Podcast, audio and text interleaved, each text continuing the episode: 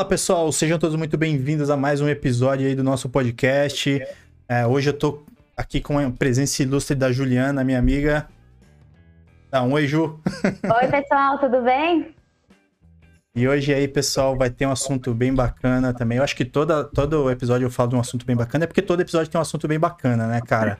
E, e outra, antes, antes de a gente entrar até no, no, no tópico, é, se você ainda não conhece o nosso perfil, pessoal, vai lá no Instagram, DataDrink. Você vai seguir, o, vai, vai ter todos os materiais que a gente gosta de postar aí durante a semana. Você vai curtir os memes, você vai ver quem vai ser os próximos Uh, os próximos convidados que vai vir a nossa agenda do mês. Normalmente a gente está fazendo dois convidados por mês, mas a ideia é quando isso começar a decolar do jeito que a gente quer, é ter aí todo, toda semana ter um, um, um convidado diferente aí para trazer esse conhecimento para vocês. Tá.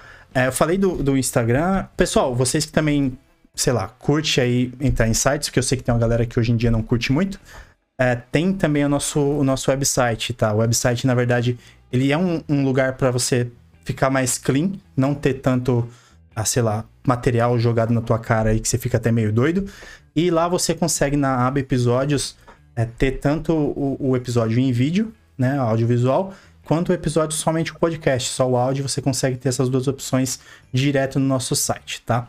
Só começando então esse episódio, é, vamos abrir a nosso, tem nosso ritual matinal. Hoje, pessoal, é, eu vou estar tá, experimentando essa, essa cerveja aqui maravilhosa. Quem mandou essa cerveja pra gente, pessoal, foi o nosso amigo Constantino. Constantino, muito obrigado aí pela parceria. E sempre que você tiver uma cerveja sobrando aí, manda pra gente que a gente aceita, sim. A Ju já abriu a dela, nem me esperou, cara. eu vou abrir aqui então. Já tomei até um gole já aqui. tomou até um gole, começar cara. bem. então, cara, eu tava, essa cerveja tá um tempinho já na geladeira e eu tava louco para tomar ela. Ai, ai. Desse jeito, Saúde. vai ter que enviar para mim também, hein, para experimentar. Aí, Constantino, você pode fabricar mais aí, cara. Aí. Boa. Ju, eu vou deixar esperar essa, essa espuma baixar um pouquinho, deixa eu tomar um gole dela. Mas enquanto isso, pode fazer uma introdução pro pessoal, para o pessoal te conhecer melhor. Pode ir. A palavra é tá é tua. Bom. Beleza. Bom, eu sempre gosto de começar falando sobre mim, como pessoa mesmo. Então, eu tenho 31 anos. É, eu sou cristã e quem me conhece sabe a energia que eu tenho, né? Então, quem, quem me conhece realmente deve estar rindo por trás dessa câmera. É, eu sou muito enérgica, né? Tenho bastante energia, gosto de fazer mil coisas ao mesmo tempo. É, acho que amo pra caramba a minha família e principalmente minha filhinha aí de quatro patas, é, é uma maltesa, é a Mili. Eu falo que ela é minha maior companheira porque na pandemia ela que escuta todos os meus calls, né? É companheira. e, e fora isso, acho que o que eu mais gosto de fazer no mundo é viajar. É, então, assim, se me convidar para um perrengue, eu vou falar, tô dentro, porque eu amo viajar, eu odeio ficar na mesmice, na rotina, né? Mas eu gosto de conhecer gente nova, lugar novo, cultura nova. Então, para mim, sempre viajar é muito válido, né? Boa. É, na pandemia, eu foquei bastante na parte do autoconhecimento. Muita gente focou nisso, né? Nessa parte do desenvolvimento pessoal e tal. E também eu aprendi a cuidar de plantas, né? Tem gente também que vai dizer o contrário, porque eu deixei algumas morrerem antes nesse processo. Mas eu aprendi, tá tão bonitas ali na minha sala. É, mas, as, bom, as, coisas que a pandemia faz a gente evoluir, né, cara? Oh, com certeza. Videozinhos aí de como regar as plantas, que tipo de planta tem que comprar, assim vai, né? Até a gente aprender, a gente apanha. Tá certo. É, mas aí, falando um pouquinho das minhas experiências mais profissionais, que eu acho que é bem difícil desconectar né, o profissional do pessoal, então acho que é, diz um pouco sobre mim. Eu fiz administração com ênfase em comércio exterior. O comércio exterior, porque eu achei que eu ia viajar pra caramba, mas eu descobri que não era muito bem isso, né? Então, acabei não seguindo muito para esse lado. E a administração como uma boa pessoa perdida, né? E aí, quando eu entrei no curso, fiquei mais perdida ainda, porque tinha uma gama de, de possibilidades que eu podia seguir. É, mas acabei fazendo aí um milhão de estágios, né? Eu acho que para quem está na faculdade, essa é a primeira e melhor dica que eu vou poder dar hoje. Faça muito estágio, pra, porque é nessa hora que você pode mais errar e acertar, né? E aí acabei entrando aí em, em marketing, né? Então é, foi onde eu me encontrei realmente, me encantei. E dentro de marketing eu acabei seguindo aí a área de inovação, né? Acho que onde eu fiz a maior parte da minha carreira profissional foi na Nielsen, né? Que foi até onde a gente se conheceu, né, Jason? É, e, aí, aí, tem história, enfim, né? É, aí tem história. Ajudamos, inclusive, na fundação aí do Nlab, que é um filho nosso, é um orgulho aí que eu tenho fico feliz toda vez que eu vejo alguma evolução de alguma coisa que a gente já tinha planejado ou até não tinha, né?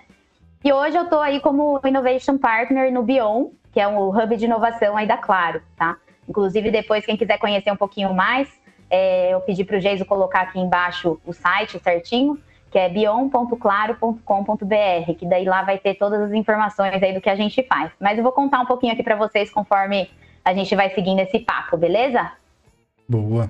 Aí, Ju, você comentou, de tudo que você comentou, na verdade, Cara, é, a, o que a pandemia trouxe e agregou. É claro, a gente teve muita coisa ruim também, né? Claro. Mas crescimento em você, você, sei lá, ter experiências de. Meu. Inclusive, a gente, a gente tem gente que fala que na pandemia descobriu que tinha outras pessoas morando na casa, né, dela. Nossa, eu, tipo, porque na pandemia fiquei sabendo que tinha uma pessoa morando aqui comigo, então. A taxa de divórcio também eu sei que foi grande, viu? Exato. Mas é bacana, né, ver que como. E é claro, como tudo, né, que a gente passa com dificuldade, a gente sempre tem muitas coisas boas a tirar, a evoluir também, né? Então. Sim, com certeza. Bacana. Ju, vamos lá. Eu acho, ó, cara, essa cerveja é muito boa, falar nisso, consta. Obrigado, de novo, cara. é o merchan, é, é o merchan, cara, mas é boa. Manda mais, mano. Manda mais, porque adorei. Ju, entrando então no nosso. Já um pouco no nosso papo. Quando a gente pensa num, num, no mundo digital. Que tudo, na verdade, hoje em dia gira em torno disso, né? Qual que é a sua uhum. visão de, de, de, mundo digital? Qual a sua tendência? Como é que, que isso que se caminha? A sua visão? Bom, acho que hoje, putz, nem preciso falar o quanto de empresas aí que a gente começar. Se eu começar a citar alguns nomes aqui, acho que todo mundo já trabalhou, já é, conheceu, já usou, né? Algumas delas que nasceram aí no mundo digital e outras que até inclusive migraram, né, para um, um, esse mundo mais digital. Então, pensando aí em grandes, né, Netflix, YouTube, Facebook, Gmail, é, Instagram, né, que a gente estava até falando agora há pouco, é, o próprio próprios bancos, né, Nubank, que foi um também que saiu agora a IPO, Airbnb, Amazon. Então, assim, são nomes que o mundo inteiro aí conhece. Acho que isso prova o quanto a gente está conectado, globalizado, né? E, e, eu costumo dizer assim, eu vou trazer alguns números, porque como é, eu disse aí, a Nielsen foi minha escola aí de vida, né? Foi onde eu passei mais tempo. A gente sabe que a gente não pode simplesmente falar, tem que embasar, né? E Exato. reembasar em números. Então, saiu recentemente o, o, o, reporte global aí da parte de digital, né? De, de conexões digitais. É um overview global, né? Que, que, que saiu agora no comecinho do ano. É, e aí a gente tem aí números, né? Então, de, a gente foi fazendo a comparação, né? De 10 anos para trás até agora, né? Então, em 2012, a gente tinha 2 bilhões de pessoas é, que se utilizavam da internet, né? E hoje, em 2022, a gente tem aí 5 bilhões, né? Então, a gente teve um crescimento muito grande em pouco tempo, né? Mesmo sendo esses 5 bi, a gente, esse 5 bi representa só 62,5% da população. Então, assim, existe um, uma gama aí de, de, de um cenário não explorado, né? Inclusive fica a dica aí para quem pensar em novos negócios, ainda tem um, um, pedaço da população que não tem acesso à internet e é aí um, um, dos grandes, uma das grandes dificuldades aí que a gente vê na, nos tempos atuais, né? Onde a maioria dos negócios são digitais e escaláveis digitalmente, né? E é incrível, né, cara? É incrível é. que quando você fala de, de que ainda existe uma grande, sei lá, parcela aí geográfica que não tem essa cobertura, é, é, é, bem difícil da gente que fica, pelo menos nas metrópoles, assim, pensar nisso, né? Porque Como é mim, a vida, né, sem a internet? Cara, é muito estranho, porque, tipo, uma coisa que para mim faz muita falta, eu não ando, Ju, com carteira mais. Eu uhum. ando literalmente com, com, com o celular ou com, com o relógio, né? Que é basicamente aproximação. Uhum. E quando às vezes eu chego no estabelecimento e a pessoa fala assim, ah, é, é, é, cartão ou é dinheiro? Eu falei assim, não, é aproximação, mas a gente não passa. Eu falei, mano, como assim vocês não passam? Sabe? Uhum. É tipo, mano, o que eu vou fazer agora? Eu não tenho dinheiro, sabe? Uhum. Então você fica em situações bem. Sei lá. É, minha mãe sempre fala pra mim, ah, você não vai levar nadinha de dinheiro. E eu fico, ah, não precisa, né? E aí você vai, às vezes, em algumas cidades mais interior, assim, tem lugares que não aceitam, né? Mas hoje em dia até feira, quando você vai na feira, Exato. aceita aí cartão, aproximação, né? Então acho que as coisas aos poucos vêm mudando e foi uma mudança muito rápida, né? Acho que esse que é o grande ponto. E aí você estava falando até de você usar bastante é, a internet, né? E você ser uma pessoa conectada aí. É, você tem noção de. Vou fazer duas perguntas para você, vai virar um hum, quiz manda. isso aqui. você tem noção de quanto tempo a gente passa, é, na média mundial, se passa usando a internet, conectado? Ai, é difícil. um chute aí. Eu, eu ia falar que é difícil, mas não é difícil, cara. Porque, sei lá, com base no, comportamento, no meu comportamento e em comportamento de pessoas que eu sou próximo, eu diria, por exemplo, para mim, eu acho que de 24 horas do dia, sendo que 6 horas eu fico dormindo, eu acho que umas 11 horas eu fico no, conectado. Você tá. Já vou contar aí o spoiler do Brasil. Mas na média mundial são 7 horas né? E aí você Nossa. fez uma boa consideração. É, no mundo são sete, mas você fez uma boa consideração, porque a gente tem que considerar esse tempo dormindo, né? Considerando que o indicado para se dormir são oito horas e não seis, é, a, gente, a gente teria aí 16 horas, né? Sobrando das 24, e dessas 16, 7 horas o mundo passa conectado. Então é 40% do tempo acordado que a gente passa conectado. E o Brasil é 60%. Então a Nossa. média do Brasil é 10 horas, né? O Brasil ele é o terceiro aí do mundo em utilização. Né? Não, eu falo, eu falo, Ju, porque, cara, é, antes ainda de, de eu ter essa parte do podcast, eu acho que com certeza eu passaria bem menos. Só uhum. que hoje é, é, incrível que. E eu sei que tá muito errado isso de você. Primeira coisa que você faz quando você acorda é, é pegar o. É vergonha alheia, gente. Eu pego o celular, pego a escova de dente e vou escovar o dente com o celular na mão. Não, não rola. E eu sei que tá errado. Eu vou fazer isso porque aí vocês podem me julgar. Mas, cara, não, não faz sentido, né? Mas uhum. você vê com, o, quão, o quão isso tá, tá dentro da nossa nosso ah, dia. virou um membro do corpo, né? Exato. Acho que a gente usa como se fosse uma extensão do corpo, né? Cada vez mais esse mundo metaverso, um monte de coisa vindo por aí, né? Já sendo realidade em muitos casos cada vez mais isso vai se confundir mais, né? E, e, e eu, eu, como fã de tecnologia e etc., vejo como um lado positivo, né? Mas também sempre, nem, nunca se agrada gregos e troianos, né? Então, Exato. sabemos que tem aí toda a teoria de conspirações. É, eu acho assim, minha opinião. É, e isso para qualquer coisa, eu acho que vale para qualquer coisa na vida. Eu acho que tudo que é demais faz mal, sabe? Você uhum. tem que uhum. saber dosar. Mas eu, eu não sei o que eu faria sem tecnologia hoje. Uhum. Trabalho com tecnologia, eu me divirto com tecnologia, eu, sei lá, passo as horas livres usando muita tecnologia, então não tem como. É, sabe? É, virou um novo hobby, né? Acho que tem possibilidades, novos modelos, inclusive os modelos de negócio, né? Que é uma das coisas que a gente vai falar aqui, uhum. é, se tornou a tecnologia como habilitadora, né? A tecnologia, a conexão, né? Ter a conectividade isso é habilitador para a gente se divertir em muitos momentos, né? Então acho que é, não tem nem o que falar, né? Exato. E aí, Geis, eu vou te falar também mais um pouquinho de número aqui, tá? Hum, para ser uma, uma boa Nielsen aí, ex-Nielsen, né? É, quando a gente fala do número de usuários das redes sociais, é, também não é diferente esse crescimento, tá? A gente vai de 1,5 bi em 2012 para 4,6 em 2022 de utilização de redes sociais. As preferidas, obviamente, WhatsApp, Instagram e Facebook, tá? Nessa sequência. Uhum.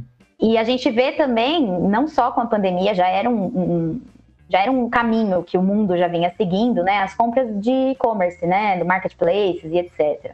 Sim. Então, hoje, seis em cada dez usuários de internet fazem uma compra online toda semana, tá? Então, é um número aí bem elevado. Eu, é... eu acho que eu entro nessa estatística. É, com e certeza. É engra... E é engraçado, cara, isso até só uma curiosidade, há um ano e pouquinho atrás a gente estava montando, né? Montando, sei lá, começando a planejar para morar junto. Então, todo essa, essa, esse processo, né, de morar junto. E basicamente, cara, eu nunca pensei que ia acontecer isso, mas posso dizer que eu acho que 90, 95% das coisas que a gente tem hoje comprada para casa foi pela internet. Ah, mas eu mudei também de São Paulo, voltei para Jundiaí, que é a minha cidade natal. E comprei a maioria também pela internet, assim, a, a facilidade, né? E aí Exato. eu trouxe até esses números para mostrar isso mesmo, né? Era uma coisa que já era tendência a gente é, buscar a nossa geração como um todo, que foi aí a mudança mesmo, a grande mudança. é, a gente até brinca, né? Acho que isso não é nem é meio clichê já até, mas quem digita com os, os dois dedos e quem digita com o dedinho, né? Já, a gente já sabe as diferenças de geração, né? Uhum. Mas é a gente vê essa tendência de crescimento do digital e a pandemia acelerando tudo isso, né? Não é novidade que muita gente pôde trabalhar no home, né? E, a, e aí tem estudos que mostram que a, inclusive a eficiência foi maior, né? Então, assim, é saber também desligar o momento do trabalho, casa, casa, trabalho, mas é, você tem toda uma facilidade também, né? De poder Aí é mais cômodo, né, Ju? Cara, é. é. assim, eu gosto do home office e eu gosto do, do escritório. Hoje uhum. eu acho que eu tendo muito mais pro home office. Por quê? O tempo que você gasta na estrada de ida e volta é enorme. Não tem nem uhum. comparação, sabe? Sim. Tudo bem que tem os prós e contras, né? Mas uma coisa que o pessoal, sei lá, acho que não notou, porque meio que passou despercebido, é que a competitividade no mercado aumentou muito com isso. Sim. Sabe? É, e as procuras de vaga, né? A gente, muita gente está procurando aí vaga 100% online, etc. Depende do gosto de cada um. Eu acho que a gente ainda precisa desse contato físico, né? Como uhum. bons brasileiros, latinos, ou o que a gente queira chamar, mas é, eu acho assim que também as empresas que se posicionarem de só ser presencial e etc. vão acabar perdendo. aí os, os, os nômades digitais, né? Como se denominaram muitas vezes. Exato. Inclusive, é, é assim, e, e, eu acho que eu já deixei isso claro talvez em outros episódios. É, um profissional hoje em dia, normalmente, mesmo ele estando feliz na empresa, ele costuma é, fazer processos seletivos, né? E para entender como está o mercado e, e e aconteceu de uma vaga aparecer na Brigadeiro. Mano, a vaga é legal, mas eu ir pra Brigadeiro ser presencialmente, uhum. não, não vou. Sabe? não faz sentido nenhum. É, tem até filtros hoje, né? Quando você vai buscar a vaga, que você pode colocar lá, é, localização online, né? Então, enfim, acho que isso diz muito sobre as mudanças Exato. que a gente teve aí. E outra, né? Assim, eu, eu, eu defendo muito, ah, porque nada, nada vai superar a, a parte presencial, sabe? Uhum. Você, principalmente, você ter mais contato com o seu time, você ter mais afinidade com as pessoas. Inclusive, é uma coisa interessante até, Ju. É, depois de todo uhum. esse tempo, acho que foi. Não, eu não lembro quanto foi, mas recentemente a gente foi pra empresa. A gente teve uma reunião lá na sala do lab e tal, bacana. E você sabe que tem as mesonas lá, né? Uhum. E tinha uma pessoa do grupo que ela tava em, em, em, Ela não tinha ido, ela tava remoto. Uhum. a gente ligou os notebooks, fazendo a reunião aqui. E, sei lá, em algum momento eu, eu lembrei que eu tava numa reunião. Tipo, presencialmente. Porque eu só tava no notebook, falando no notebook, olhando para as pessoas no notebook. Sabe? Nossa. O quão ficou. o quão ficou. Cara, o quão ficou automático você só olhar pra tela. Ah. Sabe? Então. É, e, que... e é engraçado porque a gente fala, a gente, por exemplo, eu fico sozinha aqui em casa, né? Mas ao mesmo tempo no fim do dia eu tô tão cansada, porque eu falei com tanta gente que eu só quero ficar quieta, sabe? Uhum. E às vezes as pessoas falam, nossa, você não cansa de ficar sozinha? Eu falo, putz, mas eu tive tanta gente dentro da minha casa, né? que na Exato. verdade estava numa tela, né? Então. E aí é, é até legal, né, Geiso, é, eu comentar de um, de um conceito até que eu ia trazer, acho que cabe aqui, é, o quanto o mundo. É, a gente tem um conceito que se chama VUCA, né? Acho que muita gente já ouviu falar, que é um conceito que ele é trazido aí de volatilidade, né? Então, é, é, são as, as, iniciais, né? Volatilidade, a incerteza, a complexidade, a ambiguidade do mundo, né? Então, por exemplo, o volátil é que a gente tem aí é, a quantidade de velocidade das mudanças, né? Então, como as coisas mudam muito rápido, a gente cria ambientes imprevistos, né? Uhum. O incerto é que, tipo, o que funcionou até agora talvez pode não funcionar no futuro, né? Isso diz muito sobre é, modelos digitais aí, né? De disrupção e etc. Falando no lado de negócio, ó. O complexo é que a gente tem decisões aí que são interligadas e que impactam aí as nossas decisões é, quando a gente tem muitos fatores a se analisar. A partir do momento que você tem mais dado, mais informação, mais tá tudo mais globalizado, né? Você, você tem também mais dificuldade de decidir, né? Tem mais facilidade na quantidade de dados, mas você também fica mais complexo é, ponderar variáveis, né? uhum. né? E ambíguo porque não tem mais certo e errado, tudo é uma questão de perspectiva, né? E de influência, inclusive. Mas esse conceito, que é um conceito aí que, putz, eu, eu ouvia já há bastante tempo. É, você diz de, VUCA? É, o VUCA há pelo menos uns 8, 10 anos, assim, a gente já escuta esse conceito, que faz super sentido, mas aí com a pandemia surgiu-se o BANI, né? Que aí é um conceito novo que traz uma, uma é, é progressão aí mesmo do, do VUCA, né? Considerando a pandemia. Ele foi criado aí por um antropólogo norte-americano, né, em 2020, é, com o Covid-19, né, e tornou aí as letras em inglês, mas é frágil, ansioso, não linear e incompreensível. É frágil porque a gente viu que a gente está exposto a risco. Né? E a gente não tem como antecipar, e aí você fica nessa tentativa de antecipar, o ansioso, né? Que acho que nem preciso falar que todo mundo hoje é ansioso, já nasce com ansiedade na testa, né? E, então a consciência de que a gente é frágil já gera uma ansiedade, né? E esse senso de urgência que a gente perdeu. Tudo é urgente, tudo é para ontem, tudo eu quero fazer rápido, né? Acho que vou até dar um exemplo do dia a dia, né? É, eu estava nesse fim de semana num aniversário de criança e acabei conversando aí com os pais dessa criança e eles falaram: é, minha filha pede o meu celular, porque eles deram um celular antigo lá para ela brincar com os joguinhos, uhum. mas ela põe de lado o celular antigo, porque ele é mais devagar, né?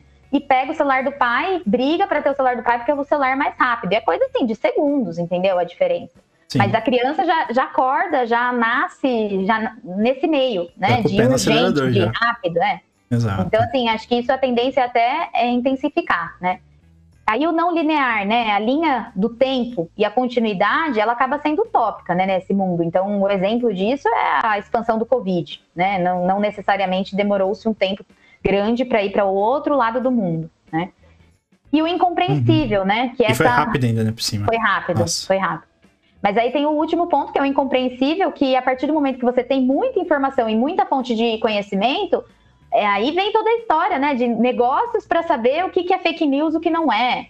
Né? Então, assim, você, você abre uma outra gama de análises para saber se as informações que existem são realmente é, fontes confiáveis e etc. Né? Então, enfim, acho que eu dei alguns exemplos para traduzir um pouco isso, mas trazendo aí um pouco assim da mudança de conceito e o quanto isso é aplicável realmente nos nossos dias.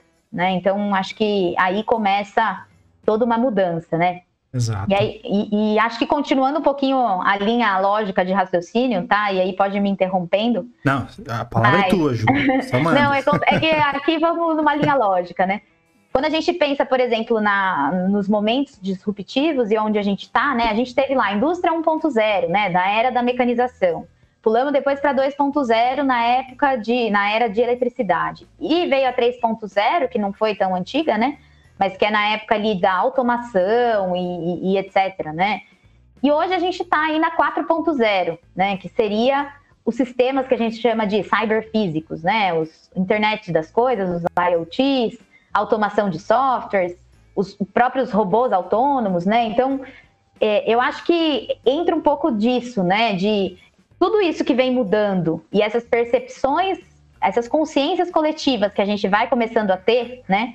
a gente vê que, na verdade, sempre existiu né, essas disrupções, mas talvez hoje a gente, por estar mais conectado, o mundo ser mais globalizado, é, a gente percebe mais essa a disrupção e, e, e, essa, esse, essa troca, né, de ah, esse negócio funcionava, agora não funciona mais, né? Uhum. Só que isso é muito ágil, né? Então, se eu pensar na diferença minha com os meus avós, né, assim, o mundo mudou completamente.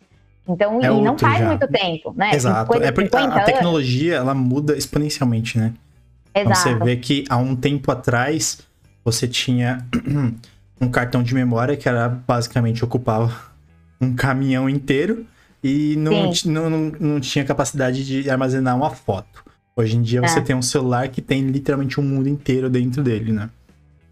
É, e eu acho que vários negócios também, falando até de foto, né, morrem de medo de acontecer, por exemplo, o que aconteceu com a Kodak, com a, Kodak é, a Blockbuster, é... né, que ouviram situações aí. A, a Kodak inventou a, de alguma forma Nokia, a câmera né? digital. É. A própria Nokia, então, assim, cara, eu, eu, não esqueço desse caso da Nokia. Como, é. como foi, foi legal de você ver como que, como às vezes nem é tão, e, e nem foi tão, sei lá, tão diferente. O cara só pensou literalmente fora da caixa, né? Uhum. E trouxe essa parte aí que o pessoal conhece como Waze hoje em dia. Tá? Sim, e, e, é muito. Eu acho que hoje todo mundo tem muito medo de, putz, será que se eu deixar uma oportunidade passar, eu vou ser a nova, é, a uhum. atual. Nokia, né? Que não, que não se apropriou de um, de um negócio que foi apresentado e etc. E aí acaba depois de, sei lá, seis meses, o negócio bomba e a pessoa não viu, né? Sim, mas então, eu acho, que é bom a pessoa ainda ponto. se questionar. Se a pessoa se questiona ainda, se eu deixar passar, será que, sabe? Porque eu acho uhum. que tem uhum. muita empresa ainda, Ju, e mesmo hoje, ela nem pensa nisso, sabe? Uhum. Do tipo, ah, Sim. por que, que eu vou fazer diferente se, se, O que eu faço hoje tá se bom. o que eu né? faço hoje tá bom, se, se, se isso foi sempre o que eu fiz e sempre deu certo. Não faz Uhum. sentido mudar, né? E aí que a gente tem que ter, literalmente, até para pessoal que tá entrando na- na- no mercado de trabalho, ficar... Que muitas vezes, na verdade, mui- em muitos casos, o pessoal, eles olham hoje em dia é mais benefício mais salário. E Uhum. não param para ver se realmente a cultura da empresa faz sentido para a vida da pessoa. Sim. É, e, e eu digo, por exemplo, às vezes também você entra até em áreas de inovação ou em empresas que são super inovadoras é, com a expectativa de que vai ser tudo 4.0 ali, né? E tem muita coisa ainda que acontece até dentro de grandes corporações que são modelos arcaicos, né? Uhum. Então acho que não só tem uma questão bem forte cultural, mas eu acho que quem trabalha com inovação é, são profissionais muito resilientes, né? Porque eles são promotores aí de mudança e nunca você consegue uma mudança sozinho, né? Então acho que é você ter uma inteligência emocional, ter uma resiliência muito forte, mas você principalmente saber ter uma estratégia, né? E saber primeiro por onde começar e quem podem ser os seus sponsors, né? Que eu acho que é aí que entra a, a grande brincadeira da coisa, né? Exato. Ju, só por, por definição, você falou disruptivo. O que exatamente isso significa? Ah, é quando tem um modelo, assim, eu vou falar com as minhas palavras, tá? E aí podem ter definições mais específicas e depois a gente pode trazer. Mas eu acho que a disrupção é quando tinha-se um modelo de negócio que foi criado outro, né? E é, a partir desse modelo, é, realmente aquele mercado acabou, né? Porque o, o novo modelo é o que faz mais sentido e ele sucumbe o outro mercado. É uma disrupção que veio para dar um Uhum. 360 ali, né? Então acho que um grande exemplo aí, de, vou falar uma frase super clichê, mas eu acho que é legal para quem nunca ouviu, é pensar, por exemplo, em um Airbnb é, e um Uber. São empresas. O Uber não tem um único táxi, não tem um único motorista deles mesmos, né? Eles têm um modelo onde os motoristas têm os próprios carros, onde eles fazem as viagens, mas não, é, é uma empresa de é, é, transportar pessoas sem o, o motorista, Sem- sem, né? de fato, Tem que ter, uhum. é, ter na CLT ali o motorista. E o, o, o Airbnb é a mesma coisa, né? É, uma, é a maior rede hoteleira do mundo sem ter um único hotel. Né? Então, assim, é um negócio assim, muito louco, né? De você pensar. E assim, é, quando que. Meu, o Uber mesmo, quando chegou aqui em Jundiaí, muita gente falava, nossa, eu não vou pegar o Uber, porque eu tenho medo. E eu, assim, por ter usado muito tempo em São Paulo, sabia das, das, das possibilidades. Você vê a nota do cara, quantas Uhum. viagens ele fez. Enfim, né? Você dividir a sua viagem com alguém, né? Então você cria-se novos mercados, inclusive, né? De um consumer experience para ver ali como que que, que eu gero no Uber para ter mais segurança, principalmente nessas cidades que a coisa vai ser nova, né? Como que eu divido minha viagem com alguém, como que eu divido o pagamento com alguém. Então vai criando aí novas formas de pagamento e tudo mais que, que uma disrupção também acontece, né? Bacana. Bacana. E você, Ju, você mencionou, e, e já entrando para essa parte de inovação também da, da indústria 4.0 e tudo mais, a gente sabe que tem, tem uma diferença bem tênue entre é, inovação e invenção. Sim, acho que foi um bom ponto você falar isso, Geise, porque eu acho que bate muito do que a gente estava falando até das empresas, né? Quando a gente tem empresas é, que são mais tradicionais etc., eu costumo dizer assim que não adianta nada você ter uma baita ideia, né? Pessoa, empresa, o que seja, se você não consegue de alguma forma colocar ela em prática, tá? E aí acho que entra um pouco a diferença entre invenção e inovação. A invenção é quando você tem ideia de algo que não existe. Você criou algo novo, né? Aí tem o processo de criatividade, etc. Que daí eu já vou fazer um parênteses aqui. Uhum. Mas a inovação, ela surge quando você tem uma melhoria de produto, de um processo, de algo que pode ser já existente ou não, mas que tem que gerar algum negócio, que se execute, né? Então não é só ter lá, ah, inventei uma ideia, não. É você realmente executar essa ideia e ter um negócio atrelado a isso, ter uma troca, né? Ter algum, algum tipo de, sei lá, comercialização, vamos dizer assim. Uhum. E aí o que eu estava falando de criatividade, voltando no parênteses, eu acho que aí entra um pouco da experiência pessoal, né? Porque, por exemplo, não adianta nada eu ter uma rotina, eu ter a mesma vida, eu ter os mesmos processos e querer que ou eu, ou os meus funcionários, ou quem convive comigo, tenha ideias novas, né? Então eu acho que para você ser um ser criativo, né, e ter ideias novas é o primeiro passo e depois executar, né, que é o segundo passo. Mas para Uhum. você ter esse primeiro passo das ideias novas, eu acho que você tem que se pro- proporcionar situações diferentes, experimentar coisas novas e aprender, inclusive, pelas experiências dos outros, né? Que não deixa de ser uma experiência sua também, né? Você ouviu uma história, você putz, se você não tem condição de ir para um exterior, ouvir quem foi, pega vídeo, vê vídeo no YouTube, entra no Google Earth, dá uma olhada, né, ali na, no Google Maps, enfim.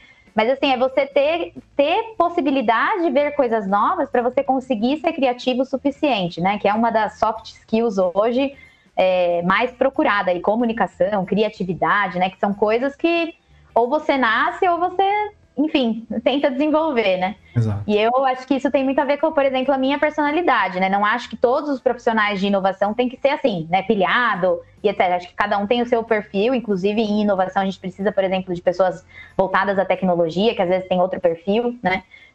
Mas esse lado da comunicação, de ser curioso, né? De perguntar, de querer, querer saber, querer ouvir, é, se aprofundar, né? Não ser uma pessoa rasa, uhum. né? Eu acho que, é ser curioso, acho que isso né, tem Ju? tudo a ver. Exato. Exato. Ter a curiosidade mesmo. Acho que é um, um, grande é, eu ponto. Eu acho aí. que uma característica de pessoas assim é... e, e, não confundam feliz com, sei lá, qualquer outra coisa que pareça feliz. Mas é, eu vejo pessoas assim do tipo, a pessoa faz uma coisa, já é bom, e a pessoa não necessariamente está feliz com aquele processo, sabe? Ela sabe que pode uhum. ter jeitos de melhorar, ela sabe que pode ter modos diferentes de fazer, ou até fazer, sei lá, talvez integrações de processos. É, enfim, é, o ponto é pessoas que, que não estão não tão ok com determinada coisa, sabe? Se, se principalmente aquilo é uma pedra no sapato, eu vou tentar resolver. E ela tem a proatividade ah. de ir lá e tentar, sei lá, coisas novas. Mesmo que não dê certo, é, é, é uma coisa bem importante. Eu tive um chefe que dizia que toda proatividade será punida. Ele vai se reconhecer aqui nesse, nesse episódio. Mas é, isso é bem verdade, né? Sim. Por isso que eu falei que a gente tem que ser resiliente. Eu acho que é uma. Brincadeiras à parte, é uma característica muito importante no, no mundo corporativo e até para quem quer empreender ou que seja, né? Eu acho que é você ter a curiosidade de perguntar, de questionar se aquilo pode ser feito de uma melhor maneira, né? Mas, assim, não pôr energia em tudo, né? Que aí entra um pouco até do meu defeito. Eu, gosto, eu sou muito enérgica, eu ponho energia em tudo, quero fazer tudo, e, e aí você se perde. Então, acho que uma dica bem importante aí, até para mim, né? Porque às vezes a gente dá dica pra gente mesmo. é, é, é, é uma boa, né? Conseguir... Tipo, eu tô falando isso aqui, mas serve pra mim, poxa. Serve pra mim, totalmente. Mas é você saber priorizar e, e você conseguir, de alguma forma, é, putz, onde eu vou pôr esforço, mas assim, eu quero melhorar, sabe? E aí você não precisa melhorar o mundo, né?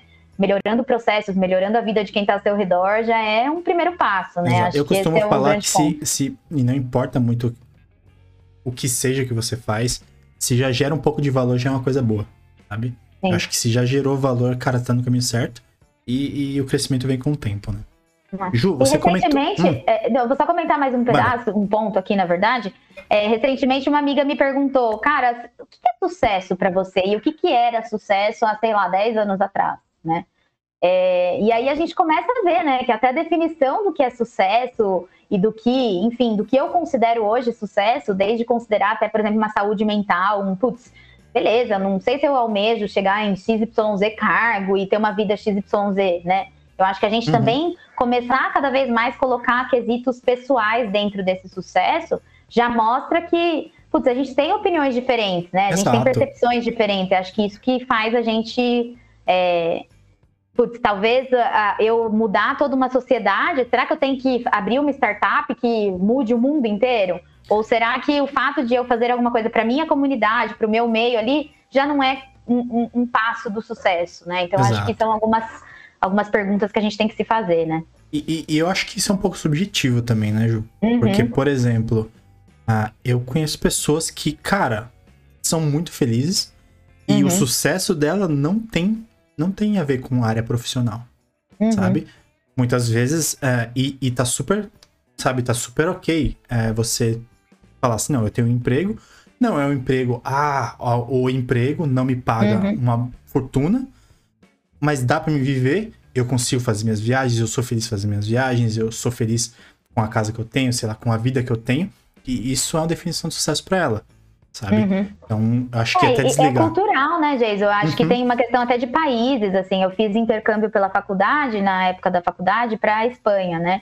E a cultura, por exemplo, europeia, é, a gente é bem influenciado pelos Estados Unidos, né? Que tem toda aquela idealização do trabalho, né? Até os filmes norte-americanos são muito voltados a isso, uhum. né? A questão, ah, como que eu pondero pessoal com profissional e tal, assim. E não tô nem criticando, tá? Porque eu também sou focada bastante aí no trabalho. Mas, é, por exemplo, uma cultura europeia, o fato de eu ter ido, ter conseguido ir para lá, eu vi uma nova maneira de viver, sabe? De, cara, os caras lá têm siesta, os caras descansam em alguns momentos, trabalham duro, sim, mas tem o trabalho, eu tenho o tempo de família, tenho o tempo da.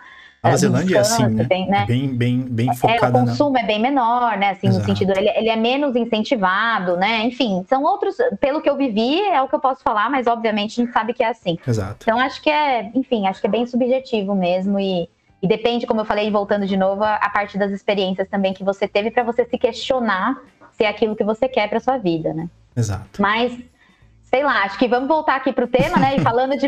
Acho que o que eu. Não sei, né? Pode me perguntar aí o que você quer saber, tá, que eu, vamos continuando aqui. Eu, eu, quero saber uma coisa, Ju. A gente está falando de inovação, a gente está falando de, de, invenção, a gente já discutiu principalmente a diferença entre elas. Uhum. Aí a gente sabe que casos reais não, não faltam. Agora, tipos de inovação. O que você pode me dizer sobre isso? Bom, é, eu gosto de trazer um pouquinho do lado histórico da coisa para a gente entender também de onde veio, né? E, e aí eu acho que, o, sei lá, para mim o ponto crucial ali de inovação foi com Schumpeter, né? Na época é, bem inicial ali mesmo, 1880 e tal.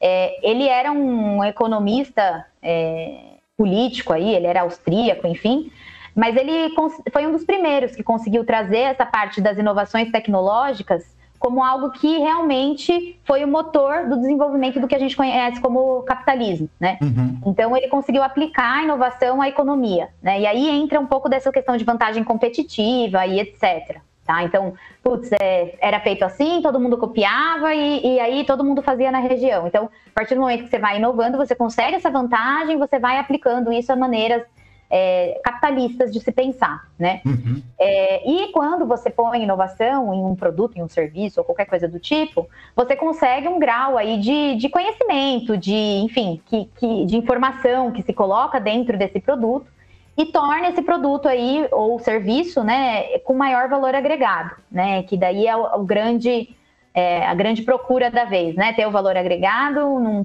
maior curto espaço de tempo possível e sair na frente dos outros, né? Uhum.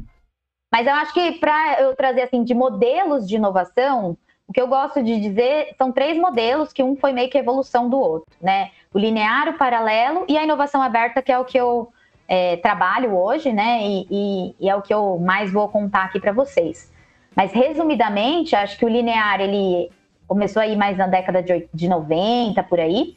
Ele é burocrático, é sequencial, então ele tem etapas bem definidas, né? E aí cada um dos, das suas etapas ali não se conversam tanto entre si, é faz aqui, passa para lá, faz aqui, passa para lá, uhum. né? E ele parte do princípio daqui a, a para ter uma nova tecnologia tem que se ter pesquisa científica, tá? Então foi quando tivemos aí todo o boom de vários tipos de pesquisa, as universidades sendo centros de pesquisas de tecnologia, né? Até hoje são referências, mas acho que isso consolidou, né? Uhum. Uh, Essa seria linear. Isso. Okay. E aí a gente passa para o paralelo, né? Que ele começou quando na, na, mesma década ali, né? E ele surge bem em 1990, alguma coisa assim. É que ele traz um pouco mais a ciência com o que realmente a sociedade precisa, né? Então ele atrela a demanda com a ciência. E aí ele conecta um pouco mais essa parte da inovação e tecnologia uh, em mais partes do processo. Então, ele não é linear, ele tem várias etapas que se conversam entre si, se você olhar aí o modelinho, tá? É, e aí, o último deles, que é o que putz, eu defendo, né? E eu acho que a gente ainda tá no baby steps, né? Eu acho que a gente tá realmente aí na fralda do, no momento da fraude, trocar a fralda ainda da inovação aberta, principalmente quando a gente fala aí, Brasil é um exemplo bom de inovação aberta, mas a gente ainda sabe que tem muito a se é, caminhar nesse processo. Mas o modelo de inovação aberta ele foi criado em 2003, né, por um professor lá da Universidade de Berkeley. É, ele acaba incorporando aí conceitos é, dos modelos anteriores, como eu falei, ele é uma evolução aí dos conceitos é, dos modelos anteriores. É, e ele, ele pensa em muito é, em não considerar só as fronteiras da empresa. Né? Então, os, os, conceitos anteriores, eles consideravam a empresa, as caixinhas, as funções, né? independente de como elas se interagiam entre si, sequencialmente ou não. Né? A inovação aberta, ela traz um pouco desse contexto onde você pode buscar, se você não tem algum tipo de, uh, de capacitação, de capabilities aí, né? você pode buscar uh, em fronteiras externas. Tá? E aí aqui eu acho que ele, é, ele combina, né? ele é mais abrangente porque ele acaba combinando ideias criativas com é, o valor que se tem fora da organização, trazendo para dentro, né, fazendo o uso de recursos de dentro, de fora, mas também tendo um gerenciamento de riscos, né, é, e principalmente as falhas, né. Então, o modelo de inovação aberta ele tem a ver muito com errar, mas quando você errar, você errar pequeno, né, e aí você já poder com o seu erro aprender e já continuar a versão é, 2.0, 3.0, uhum. enquanto Erra o processo pequeno, tá erra em casa e vamos melhorar nas próximas. E, e, aqui eu acho que entra um ponto, né? Que muitos vão falar assim: ah, mas para minha empresa ou para o meu negócio não funciona a inovação aberta, tá? E aí aqui entra uma desmistificação um pouco disso, né? A inovação aberta ela considera você. É, você não necessariamente precisa abrir o seu, sei lá, a sua estratégia da empresa. Mas assim, será que o seu, o seu problema, sei lá, uma área jurídica de uma empresa, será que ele não tem o mesmo problema de uma área jurídica de outra empresa? Né? Como que a gente escala esse problema? Como que a gente traz esse problema como um problema generalizado, que alguém pode resolver, alguém de fora, e aí a gente aplicar para outros que também podem usar. Então você pode, inclusive, fortificar um setor inteiro, né? Não necessariamente você precisa enxergar esse setor como concorrente. Né? Uhum. Então, unir forças para buscar um bem maior de um desafio que se tenha. E quando você lança um desafio para o mercado, é, você acaba abrindo portas né, para perder um pouco o viés que você tem. Então, putz, às vezes trabalhando muito tempo num, num mesmo projeto, numa mesma dissertação, no mesmo PPT que a gente trabalha há muito tempo, a gente às vezes perde a capacidade de julgar se aquilo está certo, se está errado, né? Fica enviesado. Então, acho que a inovação aberta ajuda a tirar esses vieses, né, que a gente acaba criando e traz possibilidades que com os ativos que a gente tem ali só na empresa, é, só as caixinhas de, ah, esse cara é o expert da tecnologia, esse ali é o expert de não sei o quê. Às vezes você trazer também outras multidisciplinaridades é, faz sentido para realmente inovar, né? Fazer diferença. Sim, sim. E, e, Ju, nesse, nesse, nesse clima de inovação, e é claro, a gente tem inúmeras uh, cases aí de fora, estrangeiros e tudo mais. É, como, como que tá o mercado de inovação no Brasil hoje? Como é que, Bom, como é que você enxerga, que... principalmente você com, com uma empresa uhum. como a Beyond, da Claro, é, como que vocês estão enxergando o mercado brasileiro hoje? Tá. Falando especificamente de inovação, tá? É, eu vou trazer também algum. Eu gosto de trazer alguns números, né? Que eu até salvei aqui na minha tela para trazer. É, o Brasil hoje ele está em 57 lugar, tá? Entre no índice de inovação global, né? Que é o IG, né? A sigla. É, esse índice, é, ele tem sempre 32 países. Então, se você falar para mim, ah, é bom ou é ruim, né? Tudo é relativo. Mas por que que, é, quando a gente considera os, os, primeiros colocados, então a gente tem Suíça, Suécia, Estados Unidos, então são países desenvolvidos, né? E quando a gente considera a América Latina, o Brasil é o quarto, né? O Chile está antes do Brasil, o México está antes do Brasil e a Costa Rica também. É, por que que, por que que eu acho que a gente pode considerar, e não é só minha opinião, é de outros aí estudiosos, né, que óbvio que tem até mais experiência do que eu, é, o Brasil ele ganhou cinco posições comparados ao ranking do ano anterior, né? Mas eu ainda considero uma posição ruim. E aí eu vou colocar alguns porquês, tá? O primeiro é porque ele tá 10 colocações abaixo do que ele estava em 2011. Então, assim, por que, que a gente não considera que ele pode chegar no mesmo patamar de 2011 se a gente já esteve nessa posição? E o que, que aconteceu? Que a gente caiu, né? Principalmente. É, exato, então entender o porquê, entender o que aconteceu, se entraram novos países, então acho que se questionar realmente do porquê, né? A, a colocação brasileira ser incompatível, né? Se você considerar que o Brasil é o dec, a 12 maior economia do mundo, né, do planeta, aí, é, esse dado é de 2020, é, por que, que a gente é 57 em inovação, né? Se a gente tem uma economia tão grande. Uh, a gente tem um setor empresarial sofisticado, sim, Tá? Então a gente costuma dizer, ah, Brasil é focado em XYZ, não tem tanto lado industrial. Tem sim, é, e eu acho que a gente tem bons profissionais, né? Mas é, aí o que eu considero, e aqui colocando também de estudos, né, as fraquezas do, do porquê, né?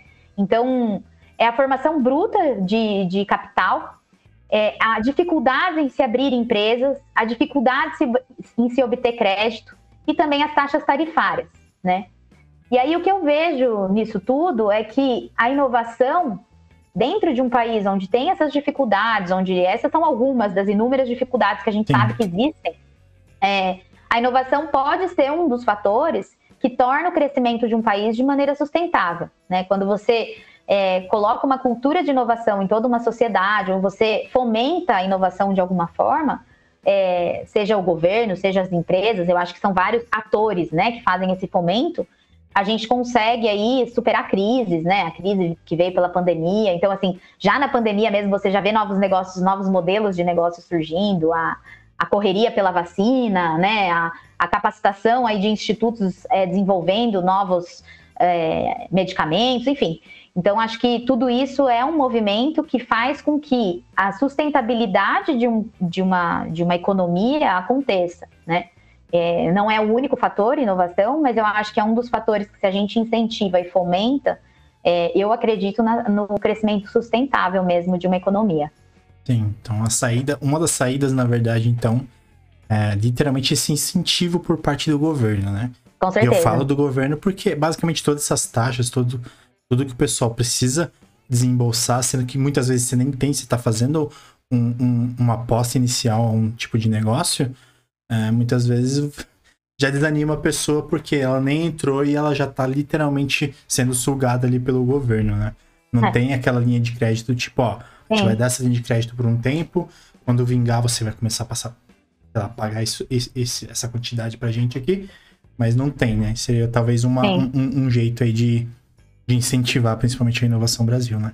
Exato, e aí quando você vê também, é, quando a gente fala de inovação, a gente tem todo um ecossistema, né, que forma essa inovação. Então a gente costuma dizer, é, já vou, não vou pular para o próximo ponto que eu ia falar, que são as startups, mas já fazendo um spoiler aí do que eu vou, pretendo trazer, eu acho que é, quando a gente olha o histórico do ecossistema de inovação no Brasil, a gente vê que nos anos 60, 70, a gente teve aí centros de pesquisa e desenvolvimento nas grandes empresas, né? Então de, é, as empresas detinham é, esse, essa capacitação de pesquisa e desenvolvimento, contratavam pessoas etc é, surgem as instituições que fomentam a inovação. Então é um negócio assim, considerada, consideravelmente recente, né? Se você uhum. for considerar em anos, mas é antigo se você for considerar modelos de negócio é, disruptivos e, e, digitais, como a gente estava falando. É, a gente já deveria estar tá acionando, as empresas deveriam estar acionando essas instituições que garantem esses fomentos à inovação há muito tempo, né? A, já ter isso como se fosse uma bíblia, né? Ali para é, Bíblia da inovação, né? Uhum. E, e, e, entender, por exemplo, vou dar alguns exemplos aqui, não é o foco da nossa conversa, mas para quem quiser pesquisar mais sobre leis, né? Então tem lei, lei do bem, Embrapi, então tem maneiras de você é, trazer grandes ganhos para empresas é, se você praticar inovação como uma empresa, né? Então acho que entender como funcionam essas linhas de fomento, essas linhas de investimento é, é faz muito sentido, né? Para você ter um desenvolvimento aí, um fomento verdadeiro do ecossistema. Exato. Né? E aí, aí a gente foi seguindo aí também falando um pouquinho de história, né? É, nos anos 80 a gente tem as, as, empresas de softwares no Brasil, né? As incubadoras e etc. É, é, é isso no... uma das coisas que eu ia perguntar para você. Hoje ainda está bem, bem ativo essa parte do, das incubadoras. Tem até outro termo, é, é, angel alguma coisa? Eu não lembro. É, a gente tem ali é, alguns atores do, do ecossistema, né? Então, as incubadoras, elas são um deles, né? Eu acho que é, aqui eu gosto de dividir, quando a gente pensa aí é, em ecossistema, a gente tem as empresas, as startups, né? Que precisam aí uh, do desenvolvimento, do, do investimento e etc. E a gente tem alguns agentes, né? Os agentes de investimento, os agentes de suporte, né? E aí, os de investimento, muitas vezes a gente tem os agentes de fomento, essas instituições que eu citei, leis e etc. A gente tem os investimentos anjos, tem também os venture capitals, né? E aí, para agentes de suporte, que a gente chama, seriam as incubadoras, as aceleradoras, os hubs de inovação, como é o caso do, do que eu trabalho, né? O uhum. Bion. E empresas também que apoiam e incentivam a inovação. Tá? Então, eu acho que todos esses agentes fazem parte, continuam fazendo parte, e a gente também tem aí agentes como é, institutos de pesquisas, que são os ICTs, que a gente chama, né? é, que são muito importantes aí para o desenvolvimento de inovação. E a gente tem também é, as universidades, né, que acabam também sendo, a gente vê muito parceria é, com universidades, com centros de pesquisa, né? Inclusive, é uma outra dica que eu posso dar, é quando você é uma empresa que você está pensando em, putz, quero ter uma área de inovação. É, a primeira coisa é você entender quais são as linhas de fomento, né? Eu acho que esse é o primeiro que eu já dei a dica. E o segundo é você entender qual é o melhor modelo para se fazer isso, né? Se é ter um hub de inovação, que tem o mesmo CNPJ da empresa, né? E aí vai estar dentro da mesma burocracia, dentro do mesmo sistema de pagamento e etc. E, uh, ou se você vai seguir, sei lá, para virar um ICT, né? Que é um centro de tecnologia, né? Então, você colocar os prós e contras do que você vai se tornar para você ter acesso a tipos de fomentos, para você é, se posicionar de uma forma específica, ter um CNPJ separado ou não, né? Então, acho que tudo isso tem que entrar na análise antes de você falar, ah, vou criar uma área de inovação e, e aquela área lá é a única que vai pensar em inovação. Uhum. Né? Acho que isso depende, já é um grande erro de empresas que fazem esse movimento. Ah, depende muito da estratégia da empresa mesmo, né? Exato. É, eu acho que depende do que, que quer chegar, né? Exato. E aí, falando um pouquinho mais do histórico, né, que eu estava contando, né? Nos anos 2000, acho que a gente teve aí é, a criação dos fundos de capital, né? Tem o um movimento, o início aí de startups, então a gente começa a escutar startup, etc. É, tem casos de inovação aberta acontecendo, então, como eu falei, o conceito foi criado em 2003, então nos anos 2000 foi mais ou menos o surgimento disso, né? Se você parar para pensar, a gente ainda está engatinhando, né? Então, acho que tem muito incentiva aí a galera que faz pesquisa nisso, que conta case, a contar mesmo que vem fazendo, porque eu acho que essa, esse compartilhamento que a gente tem no mercado é o que faz a grande diferença, né? Surgem também parques tecnológicos, então juntam várias empresas e põem diferentes tecnologias para se fazer teste, acelerar aí os testes e hipóteses de inovação, né? Uhum. E aí nos anos 2010, aí chegando mais perto da gente já, a gente tem o boom das startups, surgimento de aceleradoras para fazer essas startups realmente conseguirem escalar, né? É, o surgimento de investidores, do tipo de investidor anjo e tal, tem a questão de hubs de inovação. Então, hoje, meu, as grandes empresas todas têm aí os hubs de inovação, né? O que eu acho muito legal também é que muitos dos hubs de inovação são locais, né? Então, acho bem legal também o desenvolvimento de capacitações da, da dos profissionais locais, né? Isso eu acho muito bacana, Ju, porque uhum. muitas vezes você tem tudo que você precisa dentro de casa já, sabe? E, empresas. E a gente sabe que existem empresas que não. Por, por a pessoa. É engraçado o, o, o, jeito que às vezes eles pensam, né? Por a pessoa ser muito boa em um cargo que a gente precisa de alguém bom lá, é, eles nem consideram que essa pessoa pode ser me muito melhor aí num cargo, talvez de liderança, um cargo acima, que precise de uma pessoa também que seja mão firme, que seja é, capacitada para isso. E não, muitas vezes a pessoa escolhe deixar a pessoa que já faz bem aquele trampo e contratar talvez uma pessoa de fora, né? Por conta uhum. talvez de capacitação. Porque a gente sabe que, meu, capacitação e aprender, todo mundo consegue aprender. Né? Sim. Então, Autodidatas vezes... temos vários, né? Exato. Porque hoje tem vídeos em YouTube, tem é você querer, né? Pra aprender Exato. não é tão difícil. Exato. E dá pra, e, e, meu, é bacana como isso tem mudado, né? Porque a gente tem inúmeras empresas no mercado tem essa iniciativa interna de falar assim, não, vamos criar talvez um laboratório de inovação aqui, é, vamos colocar esse pessoal que quer fazer a diferença, que quer, que tem essa proatividade para brincar, para sei lá, errar ali, e depois a gente, quando eles começarem a acertar, a gente começa a colocar isso como produto, sabe? Ter, ter, uhum. essa, ter essa parte legal, é muito, muito bacana. Sim. Acho que aqui eu vou falar dois pontos sobre o que você comentou, Geis. O primeiro deles é a respeito da capacitação. Então, é, aí eu não vou entrar em méritos teóricos, tá? E acho uhum. que depois, se for o caso, a gente entra, mas é, hoje você tem uma, tinha uma maneira antes de você, é, a escala em Y, né? O crescimento em Y. Então, tem pessoas hoje que, se você não quer crescer como é, líder, né, como liderar pessoas, ser responsável pelo crescimento de outros, né, a gestão de pessoas, tem empresas hoje que você não tem opção de crescer se não for dessa forma, né? Então, às vezes a pessoa fala, putz, mas eu adoro meu trabalho, eu não quero gerir pessoas. E aí ela não tem outra opção, né? Ela, tipo, para crescer, para subir de cargo, ela tem que seguir nesse caminho. É, mas a gente tem, principalmente nessas empresas digitais, nesse, nesse mundo mais tecnológico, você tem a opção do Y, né? Que a gente fala, né? Que cresce aí para dois lados. Você te, hoje o meu cargo, por exemplo, é um cargo de especialista, né? Então eu segui por um caminho onde eu desenvolvo pessoas, tenho, tenho pessoas que trabalham comigo, tenho pessoas até, é, enfim, abaixo e acima, né? É, desenvolvo, mas eu não sou cobrada e nem sou responsável pelo desenvolvimento daquela pessoa. Uhum. Tem um gerente que é responsável pelo desenvolvimento, mas eu, eu tenho uma coparticipação nisso. Por quê? Porque o meu tempo e a minha vocação neste momento, né? Não sei se daqui a um tempo minhas vontades mudam, enfim, mas neste momento eu ainda tenho muito a aprender do, do, do, do dos modelos de inovação, de como rodar isso, de executar. Uhum. Né? Eu sou uma pessoa que eu sou muito executora, eu gosto de pôr a mão na massa, eu gosto de fazer a base, eu gosto de puxar, contatar as startups, fazer o ecossistema rodar, enfim, eu gosto de ver tudo isso acontecer. E, isso é importante. Sim, é importante e se eu fosse colocada, às vezes, uhum. num, num, cargo de liderança, de gerir pessoas, neste exato momento, talvez eu não fosse tão feliz. Né? E pode ser que no futuro eu busque isso, mas é, eu acho que ter esses, essas possibilidades de caminho e de você desenvolver de maneira diferente as pessoas é muito importante a empresa dar essa opção. Exato, né? E empresa que faz isso hoje, o que eu, que eu ia comentar, Ju, é empresa uhum. que literalmente está atento a, a, a sessões de feedback, aos one-to-one, aos check-in, uhum. e a pessoa vai evoluindo. Porque chega num, num, determinado momento, não, eu só, eu só tenho a possibilidade de, de crescer se eu for um gestor, talvez. E não faz sentido uhum. para mim.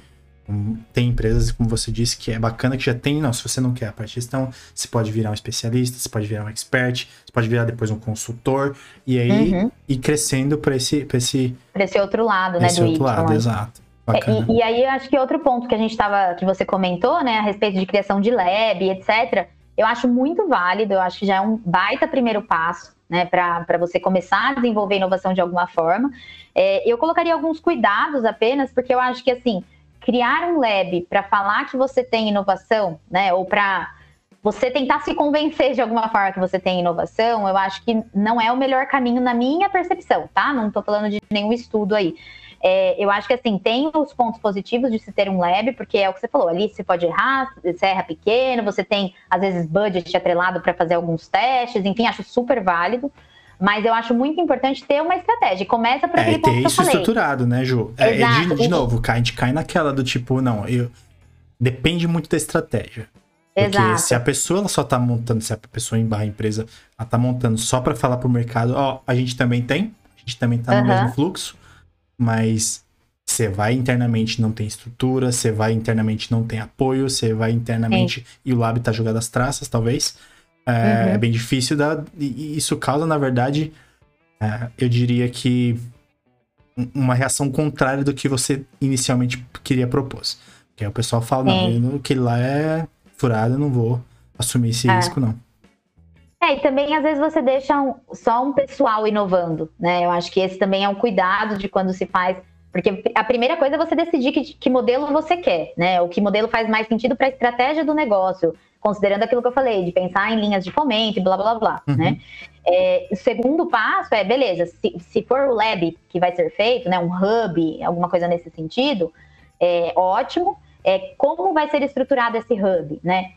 Como que esse hub realmente, é, no, até no, no lab que a gente trabalhou junto, né, Geiso, a gente sempre falava que o lab tinha que ser catalisador de inovação, não o único que faz inovação na empresa, né? Uhum. E é esse é o objetivo que se tem que buscar. Né? Como você capacita as pessoas, como você gera, e aí entro já num, num outro capítulo aqui que a gente já vai tratar mais tarde, mas a cultura, né? Porque a coisa mais difícil de se mudar na empresa é cultura, né? É, isso é, é uma coisa que eu ia te perguntar, ah. porque até aqui o cenário é muito bonito, né, Ju? Não uhum. falou literalmente do dia a dia, a gente não falou é, muitas vezes as barreiras que quando em, uma boa parcela talvez a empresa ela queira fazer ter essa parte mais inovadora. Muitas vezes a gente precisa de um apoio porque a gente não faz inovação sozinho, né? Uhum. A gente uhum. precisa do apoio de talvez da liderança, da pessoa mais influente ali para fazer esse barco esse barco andar. Uhum. É, eu acho que aí tem um grande ponto, e aí pelas minhas experiências pessoais também, não estou falando baseado em nenhum estudo, mas eu acho que tem muito a ver assim. O primeiro passo é a liderança estar comprada com uh, o método, a ferramenta ou o caminho, o modelo que você for seguir como empresa. Né? Ah, é um hub, é um ICT, é, a gente vai contratar uma empresa para trazer inovação, enfim. E aí você vai decidir, cada empresa vai decidir o modelo que faz mais sentido a partir do momento que esse modelo é definido, eu acho que para você conversar com a liderança, né, vamos por, é, vou dar o exemplo do hub aí, para você conversar com a liderança, é, você tem que mostrar resultado. Hoje a gente estamos no mundo capitalista, né? E, e, você tem que mostrar resultado. Exato. E aí resultados podem ser de várias formas, né? Não existe só criar produtos, produtos, produtos e vender. Não. Tem esse lado de novos produtos, pegar às vezes um pedaço de mercado que você não tinha antes e desenvolver um, um um produto novo aí para a empresa, um mercado novo, que vai ser incremental ao que era vendido, mas também tem redução de custo, melhoria de processos, melhoria de eficiência, tudo isso é inovar. Às, né? às vezes, um, um, projeto que estimadamente a gente conhece o, o passo a passo, sei lá, uh, duraria dois anos, e aí talvez nessa nova gestão aí, pô, de dois anos a gente diminuiu, diminuiu para um ano e meio, para um ano, olha o ganho que a gente tem aí, sabe? De tempo para o pessoal trabalhar em talvez em outros projetos. É, e você fazer a conexão, às vezes, né, com o mercado, tipo, trazer startup ou trazer uma consultoria para ajudar. Existem Exato. trocas que são imensuráveis no sentido de, de trocas de conhecimento, de maneiras de trabalhar, de é, você fomentar uma novidade, né? No dia a dia, às vezes a pessoa cai numa rotina que faz muito tempo que está fazendo a mesma coisa, então é, gera um engajamento nos funcionários, é, capacitações que pode se fazer, né? Mas uhum. aí entra um ponto também bem importante, tá? Quando se fala de cultura, e foi um aprendizado que eu tive na prática, né? Eu acho que isso é bem importante eu citar. É, quem, quem mexe com cultura geralmente nas empresas, né? A maioria aí dos casos, é o RH. Né? Então, você começar algum projeto, mesmo que seja num hub de inovação, pensando em cultura de inovação, é muito importante você ter o RH onboarded desde o começo, tá? Porque o RH é, é quem mexe com isso, e se você coloca a equipe onboarded, primeiro que eles têm ferramentas que podem te ajudar, né? E segundo que eles se sentem donos do projeto junto com você desde o começo, né? Então você vai ter resultados muito melhores, né? Eu acho que uhum. isso é um ganha-ganha para todos os lados, tanto porque o RH vai ter um suporte de pessoas que entendem de inovação e o, e o pessoal de inovação vai ter um suporte de, de pessoas que entendem de pessoas, né? Que exato, estudaram essas pessoas. Exato. Então, porque se a gente que... não consegue esse caminho, exato. aí você começa um cabo de guerra, né? É. Você, não, eu quis, então, esse processo é, um grande, é meu. É, uhum. é, um grande aprendizado isso aí, porque foi uma das coisas que acho que é, no meu passado aí profissional, eu não sabia dessas delimitações, então acho que é muito importante você entender sobre a empresa onde você está pisando, né? Você vai criar uma área nova, vai criar um, um você quer ser o, o, precursor de alguma coisa, é você primeiro entender como que é feito, onde estão essas linhas, né? Então, empresas tradicionais, principalmente, você tem linhas delimitadas de funções, né? Por mais que elas se correlacionem entre si, tem ali, ó, esse cara é o dono de não sei o que, essa área é o dono de não sei o que lá. E podem ter áreas multidisciplinares, squads e tudo mais. Mas é, você saber quem é o dono daquilo para envolver desde o começo, ouvir a experiência do cara também, porque muitas vezes ele vai ter experiências de, ó, já fizemos isso, não funcionou. Né? Então, você já parte de um pressuposto onde você não vai sair da linha do zero, né? Você vai já começar, é, sei lá, do, do um, do dois, mas não é da linha do zero ali. Exato. Boa. Falando sobre, então, sobre startup, o que, que você consegue, é, sei lá, dar esse panorama? A gente sabe que hoje em dia startup, muitas vezes, na verdade, muita gente às vezes confunde startup, né? Uhum. É, mas quando eu penso, por exemplo, hoje em startup, não tem como não pensar, por exemplo, no Nubank da vida. Sabe? Uhum. Porque é um, uma empresa é, não reinventou a roda, basicamente, né? É, cara, a gente sabe o quão é torturante você ir num banco hoje em dia, você ir na agência de um banco hoje em dia, sabe? Uhum. Eu acho que faz uns anos já que eu não vou pra agência, então isso, isso, é, isso é muito bom. E você vê como que foi a abordagem deles, como que isso, por mais que na cara, tava na cara que mano, ninguém gostava disso, todo mundo fazia isso, sabe? O pessoal foi durante Sim. dois, três, quatro anos aí, o pessoal já revolucionou o mercado. Sim. Eu tô com o copinho roxo aqui, mas não é do Nubank, tá? Mas eu, eu sou super fã do Nubank. Bom, mas é. Eu, eu acho assim que a parte da startup, é, você falou tudo, né? Que foi um, um dos modelos aí que veio para disruptar mesmo outros modelos que já existiam e outros bancos tiveram que correr atrás aí do prejuízo, né? É. Acho que, enfim, o mundo de fintechs, de bancos e, e etc., acho que é um, uma outra abordagem, né? Mas quando a gente fala de startup, é, a gente vê que é um termo hype hoje, né? Não só hoje, acho que, como eu falei até no histórico ali, a gente tem desde é, 2010 ali o boom de startups e etc, né?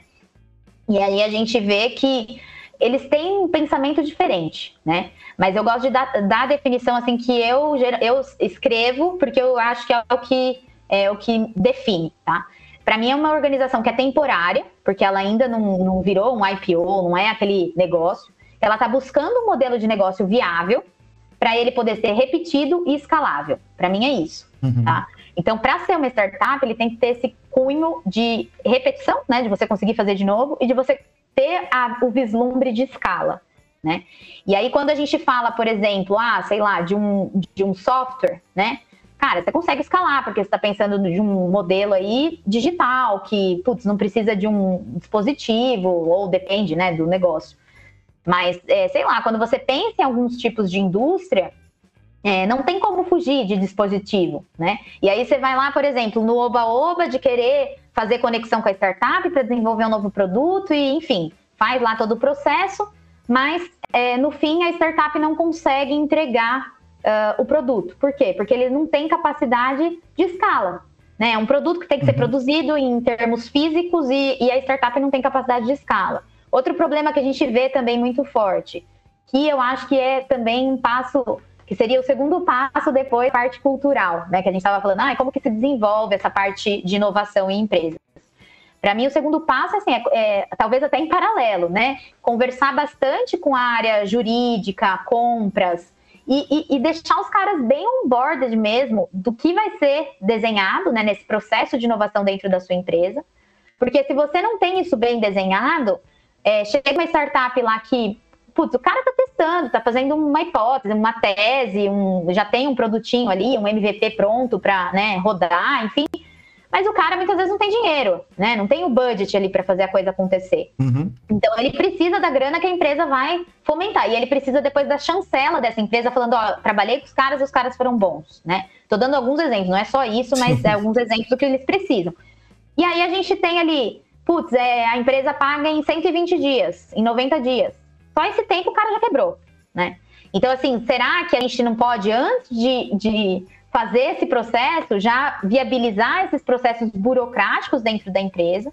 E aí aqui entra também a escolha. Vou fazer sobre o mesmo CNPJ ou não, né?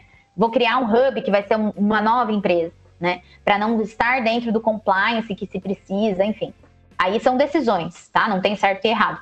E, e aí, se não decidir seguir por um CNPJs à parte, né, apartado, você seguir para um modelo onde você trabalha antes de começar realmente uma inovação aberta, uma conexão, ou uma parceria com, com empresas, tá? Porque eu costumo dizer que startup tem memória histórica, tá? Então, por exemplo, se eu vou lá, uma empresa X, e proponho para a startup Y, né? Ah, vamos fazer negócio tal. Entrega um contrato para essa startup, que é um contrato assim que vai quebrar os caras, que não leva em consideração escala, que fala que o produto tem que ser exclusivo e só produzido para mim.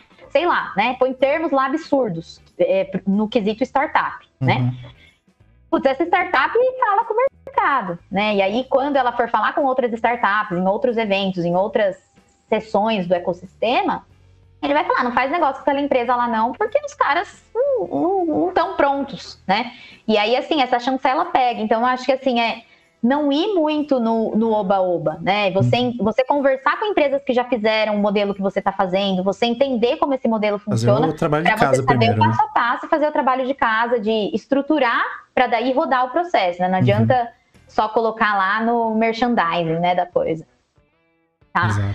É, e acho que um ponto importante também para falar de startups, aí para fechar o tema, é a mentalidade que as startups têm hoje, tá? É, não hoje, né, mas desde sempre. A gente tem ali processos que passam por um processo de ideação, e aí você é, tem ideias para um problema, então é, o grande ponto é ame o problema e não a solução. Acho que essa é uma, uma já, já começando as dicas aqui, né? Mas é, você amar o problema te permite criar diversas soluções para resolver um problema, né? E aprimorar essas soluções. Então, se você está muito apegado à sua solução, você não consegue nem pensar em outras soluções para resolver certos problemas, né? Então, ame o desafio e não o problema. E aí muita gente fala, putz, mas vocês de inovação são um pé no saco, né? Porque vocês gostam de problema. E sim, a gente quer o desafio, quer o problema, a gente não quer que você já venha com a solução pra gente, a gente quer o desafio e quer procurar Exato. esse problema no Se mercado. Se eu olhando pra, pra solução, não, sei lá, não faz não, sentido, não faz né? sentido sabe? É. Você não consegue aprimorar, né, de alguma forma. E aí você, depois dessa ideação que você faz, você valida tanto o seu problema quanto valida as soluções que vão saindo, né? E aí quando eu falo valida, você, cara, eu já vi assim, produtos serem lançados de alguma forma no mercado, né? Seja mercado, seja um grupo de pessoas e tal, como um questionário, entendeu? Então não necessariamente você precisa estar com um produto super pronto, né? O MVP, que é Minimum Value Product, é qual que é o valor mínimo ali que você precisa ter no produto para esse produto poder ser lançado né? E a partir Só do momento que ele é lançado, do, do que exato, é uma solução. Exato. E aí você vai vendo. E aí você já vai recebendo os feedbacks e você vai retroalimentando sua, sua solução. E isso tem que acontecer o tempo todo, né? Ah, eu tô com essa solução, tá perfeita, porque muita gente espera tá 100% pronta para lançar no mercado. Aí o Esse outro é o já problema. foi lá e lançou. Você tá sem pro... e, e outra, né? Se, se tá 100% e você demorou e outra pessoa lançou, mesmo que, que ninguém lance esse 100%, pode estar totalmente errado com o que o pessoal espera depois, né? Exato, é. tem isso. Aí depois vem a parte do scale up, né? Que é a atração, que é você ter o product market fit, que é você ter o, o fit ali com o mercado. E a partir do momento que você tem essa atração, que você, enfim, já tem o produto ali mais desenhado, né? Você busca a escala e o crescimento tá? E aí entra um pouco do que eu estava falando lá do ecossistema, né? Quando você está numa validação de ideia, não estou falando que é regra, mas normalmente os agentes de fomentos que você está nessa, nessa, nessa fase de validação da ideia seria o pré-seed, né? Que a gente chama. É, quando você fala em funding. E aí você tem aí quem que, quem que, que, que trabalha nesse momento, né? Pensando em ecossistema são os agentes de investimento, que daí seria agentes de fomento, leis, etc. Os investidores anjos, que tanto entram no pré-seed como seed, né? Aí os, os, venture capitals, né, que são um pouquinho maiores, aí eles trabalham mais um pouco no seed, mas mais em série ABC, né, quando já está na parte de escala, de tração, tá? Uhum. E quando a gente fala dos agentes de suporte, a gente está falando aí de incubadoras, aceleradoras, elas trabalham muito nessa parte de validar a ideia, validar a solução já pensar na operação, né? E quando a gente fala em hubs de inovação, em empresas com, com programas que fomentam a inovação, a maioria das empresas e dos hubs procuram startups e procuram, é, enfim, empresas aí de, de, de inovação, né? Que que realmente já estejam num, numa fase um pouquinho para frente, um pouquinho mais madura, né? Porque já foram testadas, já viu que não tem problema. Então é aqui que você começa a prever um pouquinho o risco, né? É, é arriscado? É, mas tem momentos que você pode arriscar ou não. Então, você conhecer quem são os founders da, da startup, você entender que tipo de investimento a startup já teve, né? Você saber quando ela foi criada, é, que pivotagens ela já fez. Então, assim, são várias informações que, inclusive, você consegue em mapas abertos, né, sobre startups que tem em cada um dos setores. Então, tem startups voltadas a varejo, startups voltadas à parte financeira. Então, tem um, muitas startups aí no mercado. O Brasil é, é, um, é muito rico nisso, né, nessa parte do ecossistema. É, e você ter essas informações, seja comprando de empresas que vendem esse tipo de informação, né, vendem o serviço e tal, ou você realmente buscando em fontes abertas que seja, é muito importante antes de você fechar negócio porque entra muito naquilo que eu estava falando, né? A, a, a, empresa busca startup para reduzir é, custo, para, enfim, para resolver algum desafio, para ter uma questão cultural, trazer novas pessoas ali para a maneira de trabalhar e tal. E a startup busca a empresa para ter novos negócios, né? Para ter um posicionamento no mercado e conseguir ali chancela, tração, conseguir escala, né? É, tem vez que a empresa é o primeiro comprador do produto que é lançado, né? Uhum. Então, acho que entra um pouquinho nesse, nesse aspecto ali de é, você avaliar bem para mitigar um pouco os riscos, né? Então, você ter um, um, um, cenário completo, porque senão a startup perde, porque aí chega um contrato que não tem nada a ver, né? Para esse modelo de escala, esse modelo de pensamento, né? Que eu estava comentando, né? Que é a, sei lá, a jornada de startup, o Lean Startup, é um uma ferramenta que a gente usa dessa parte de ideação, MVP que eu estava comentando. E a gente tem é, também um outro lado onde as corporações às vezes ficam infelizes porque é, acaba, sei lá, querendo um produto, querendo escalar, tá tudo pronto, é só botar para rodar, e aí a startup está num momento onde ela não está ainda pronta para conseguir toda essa tração e escala que a empresa esperava no curtíssimo prazo, se perde negócios grandes com isso, tá? Uhum. Então acho que é um grande ponto aí. Caraca, Ju. Essa, ó, vou ser sincero, eu aprendi muito com você hoje. Inclusive, Ai, eu não falei, não falei nada quase hoje. é, eu falei, hein, que eu sou bem enérgica, muitos dizem aí que eu sou matraca, então desculpa aí. Não, imagina, cara. Assim, eu fico quieto porque muitas, na verdade, muitas coisas que você falou eu não fazia ideia, sabe? Legal. E é bacana, é bacana como você vê. E não é uma coisa tão simples assim de você entender, de você, sei lá. Eu quero abrir uma startup talvez e, e não, eu só vou lá, abro o CNPJ e bora. Tem você precisa de um estudo, você precisa de uma preparação, você precisa de uma análise de mercado, você precisa saber tudo, todas as ferramentas que você tem disponíveis hoje que vão te ajudar a ganhar tração, a ganhar sabe? Reconhecimento. É, e pensar, né, Geiso, como, como que uma empresa pensa, o que, que a empresa considera, né, quando ela vai avaliar uma startup, né? Uhum. E eu tô falando aí de não só a minha empresa, né, a Claro, mas também outras empresas avaliam, né, desde quem são os founders, de que tipo de pessoa tá ali, porque muitas vezes a gente contrata pela contrata no sentido de faz parceria e tal, pelas pessoas que criaram, pelas capacitações que se tem ali, e pensando nessa parte aí, será que já é madura? Será que consegue uhum. escalar se eu precisar escalar? Então, é, putz, não consegue. Tá bom, não é o fim do mundo, entendeu? Como que a gente conecta outro do ecossistema, né? Outro, outro ator do ecossistema, uhum. para quando esse produto funcionar, esse cara conseguir produzir. Então aí entra três na jogada, não só dois. Exato. Né? E outra, se ela então, não é assim, escalável maneiras, agora, né? mas ela tem potencial, eu posso Exato. manter ela dentro de casa porque eu posso usar ela depois. Isso, por isso que a mentoria é muito importante, né? Da, tanto das aceleradoras, incubadoras, mas também quando você faz o pitch, né, no mercado, muitas vezes quando tem esses processos de hackathons, de ah, venha resolver o meu desafio, né, das empresas, as startups que vão lá tentar, muitas vezes tem mentoria, né, nesses processos e acaba sendo um aprendizado muito grande aí para elas de ou do que elas estão errando, né, no modelo, né, ou até, tipo, putz, o que, que uma empresa considera quando eu vou fazer um pitch, né? Uhum. É, porque no pitch tudo é bonito, tem lá os cinco minutos, tem a estruturinha de um pitch que você faz, né? Mas assim, que números que eles questionam, o que, que eles querem ver, né? Então, acho que tudo isso tem que ser muito bem estruturado, pensando do outro lado agora, né? Tentando tirar minha cabeça de corporação e tentando pôr na de startup. Né? Mas bacana, Ju. Nossa, eu adorei tudo, tudo, na verdade, todas as informações que você trouxe.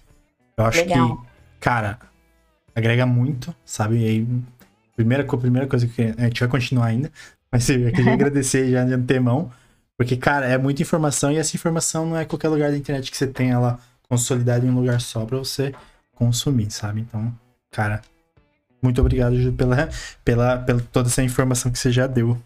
Imagina, acho que fico feliz em ter contribuído aí e é, acho que, putz, eu sei a pontinha do iceberg, acho que tem muita gente aí com muita experiência e acho que um grande ponto aí de, dessa parte de inovação é a colaboração, né? Então, acho uhum. que, putz, depois vai ter aí os meus contatos. Então, se alguém também quiser entrar em contato para perguntar alguma coisa, é óbvio que eu tenho meu dia a dia de trabalho que é pesado, mas assim que eu conseguir eu respondo. Pode mandar mensagem, mas vai, talvez não responda, não seja respondido na, na hora, né? hora, né? Exato.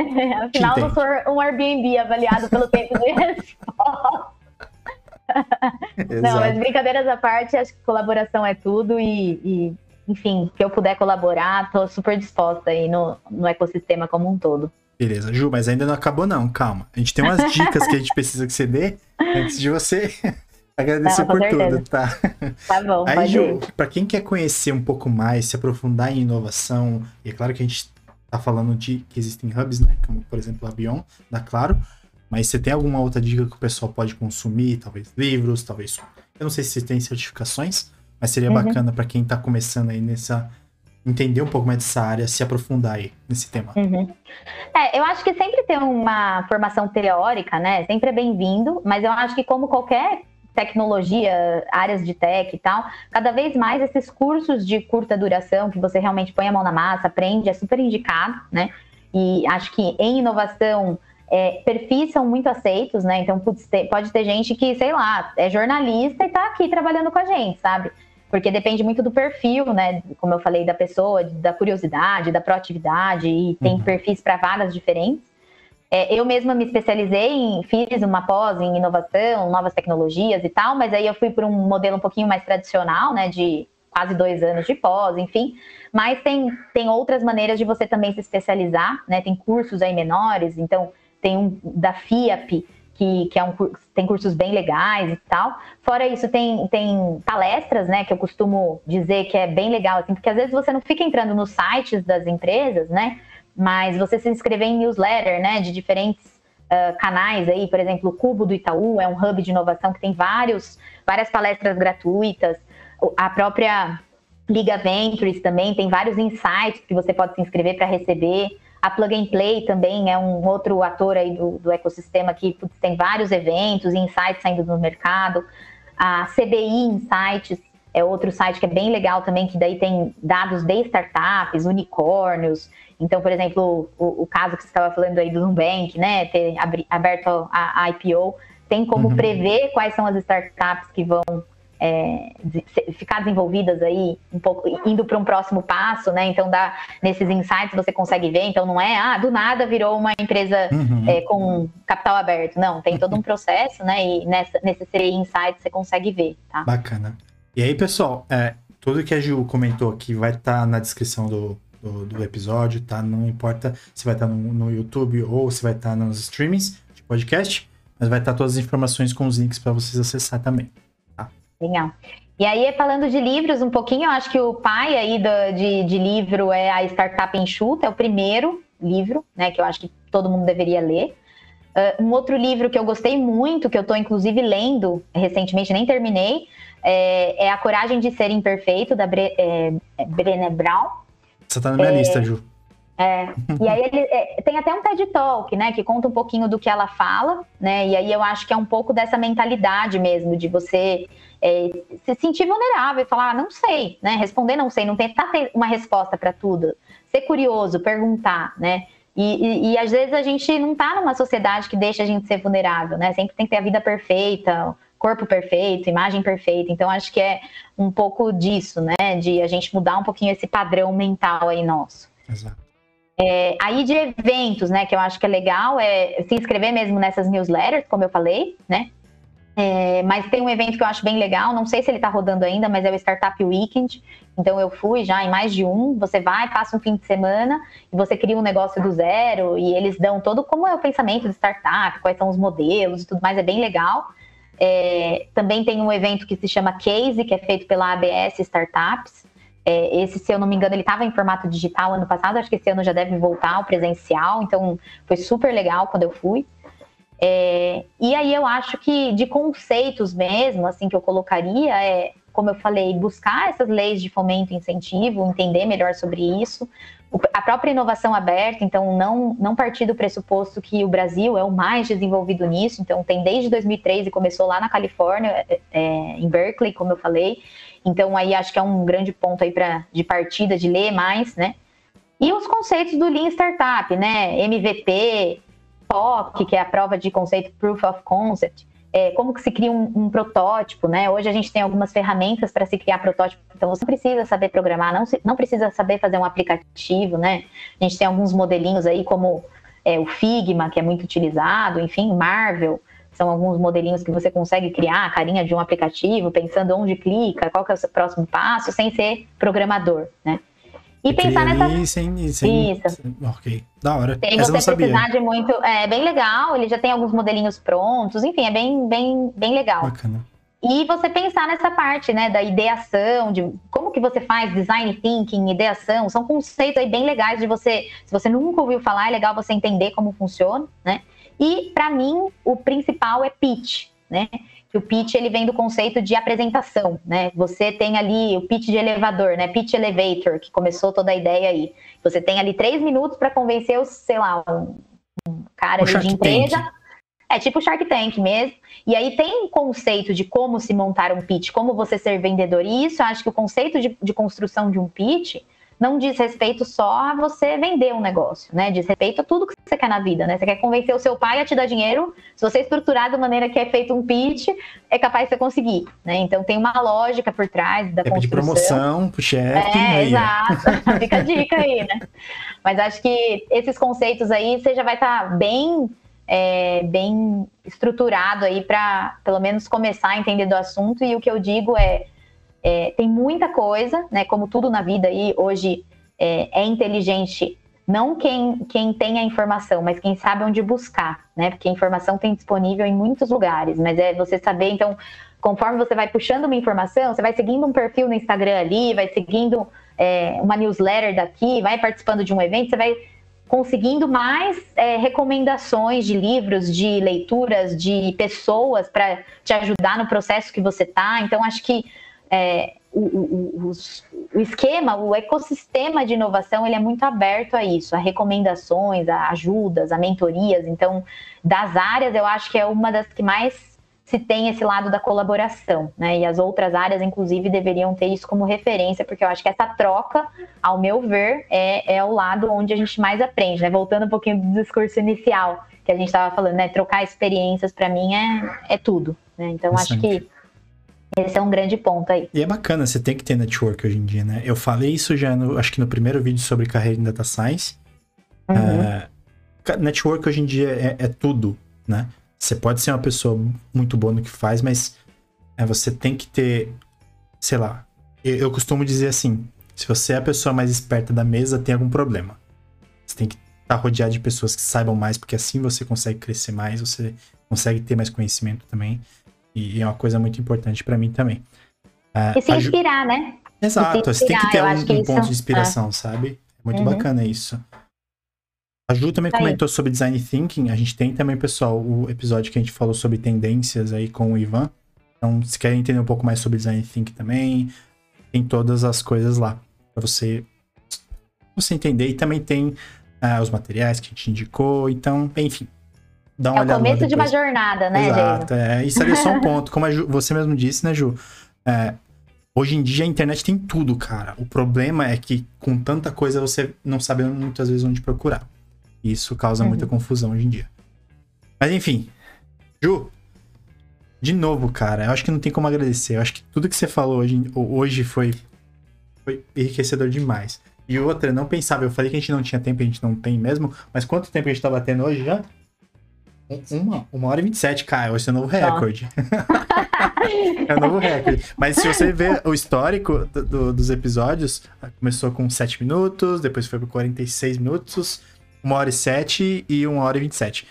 Talvez a gente chegue. Olha, lá. espero que alguém me bata, viu? Porque senão eu vou me sentir mal depois dessa. Não, não, mas na verdade. Uma traca mesmo. não, mas na verdade isso é muito bom, Ju. Tá? Pra mim, Ai, isso é bom. é muito bom. Porque uh, quanto mais tempo de, de exposição ao conteúdo, a um tema específico, mais a gente consegue e mais a gente tem a capacidade de absorver aquilo. Tá? Pra mim é perfeito. Continue assim e com os próximos temas eu, a gente vai tentar quebrar esse recorde seu. Aí depois você volta em outro pra tentar quebrar de novo. Combinado. Beleza. Eu, quer falar mais alguma coisa, Ju, antes da gente finalizar? Não, acho que agradecer mesmo o espaço aqui, né? E, e falar para vocês, como eu falei, estou à disposição aí caso alguém tenha alguma dúvida, queira entender mais de alguma coisa. É, e falar também sobre o, o Bion, né? Que é o hub aí de inovação da Claro. De novo, reiterando aí o ponto de entra lá no nosso site, no Instagram, enfim, para entender um pouquinho do que a gente faz e se você é uma startup, se você é uma, enfim, uma pessoa que quer co-criar de alguma forma, entra lá em contato que a gente está aí ansioso para ouvir aí do ecossistema o que, que tem para oferecer para gente. Boa. E aí, eu acho que a gente já passou os contatos da Ju. É, a gente vai também deixar, pessoal, no link, eu não sei onde que eu tô, mas aqui, é, a gente vai deixar também no, nos comentários, de novo, não importa a plataforma, todos os links, a gente vai deixar as redes sociais da Abion também, para você dar uma olhada. É, vale a pena você conhecer sobre essa empresa também, que é, cara, sem palavras. É, tanto é que você deu a Ju aí para falar é, um pouco sobre inovação pra gente, mostrar tudo, toda essa, essa riqueza de, de conhecimento que ela trouxe hoje. Tá? Ju, de novo, muito obrigado pela sua participação tá? É, a gente não vai encerrar agora, na verdade, eu quero falar de novo para vocês, pessoal, que não segue a gente nas redes sociais, é, Data Drink no Instagram, é, no YouTube a gente também tá, tem, na verdade, todos os canais, os, os episódios estão na íntegra, inteiros lá no nosso, no nossa playlist de podcast, e também tem a parte dos cortes, né, basicamente com os temas, com os, a, as partes dos vídeos que são mais destacadas, a gente corta e coloca lá na, na playlist dos cortes. Dá uma olhada, se inscreve lá, porque isso ajuda a gente a divulgar esse material, pessoal. É, de novo, o propósito da Data Drink é trazer profissionais como a Juliana, que tem uma experiência muito interessante no mercado e está disposto a compartilhar essa experiência, principalmente para você que está entrando no mercado de trabalho agora, ou principalmente você que está querendo migrar de área e não sabe, sei lá, o passo a passo, onde buscar essas informações. Fala com a gente que a gente tem todas as informações para você, que a gente vai trazer profissionais aqui, referências para te dar essas dicas também, beleza? Ju, de novo, muito obrigado. E eu tenho que mandar, eu tenho que mandar, é que sabe, a, a, a intenção da Beerbox, cara, é, é, mandar um tempo de antecedência, porque o correio nos ajuda, não nos ajuda com o tempo de entrega. Então, mas a ideia é você estar tá convidado para participar de outros episódios também que você queira falar. Se quer falar um pouco mais sobre novidades e tendências, talvez aí sobre inovação mesmo, pode falar com a gente que a gente faz outro episódio com todo prazer. Combinado. Estamos aí abertos aos convites. Perfeito. Pessoal, Valeu, muito Diego, obrigado. Prazerzão. Ju. Pode falar de novo, Ju. Prazer. Prazer falar aqui para vocês. É, contem aí comigo para o que precisarem. Até mais, pessoal. Beleza. Valeu, pessoal. Vejo vocês no próximo episódio. Abraço.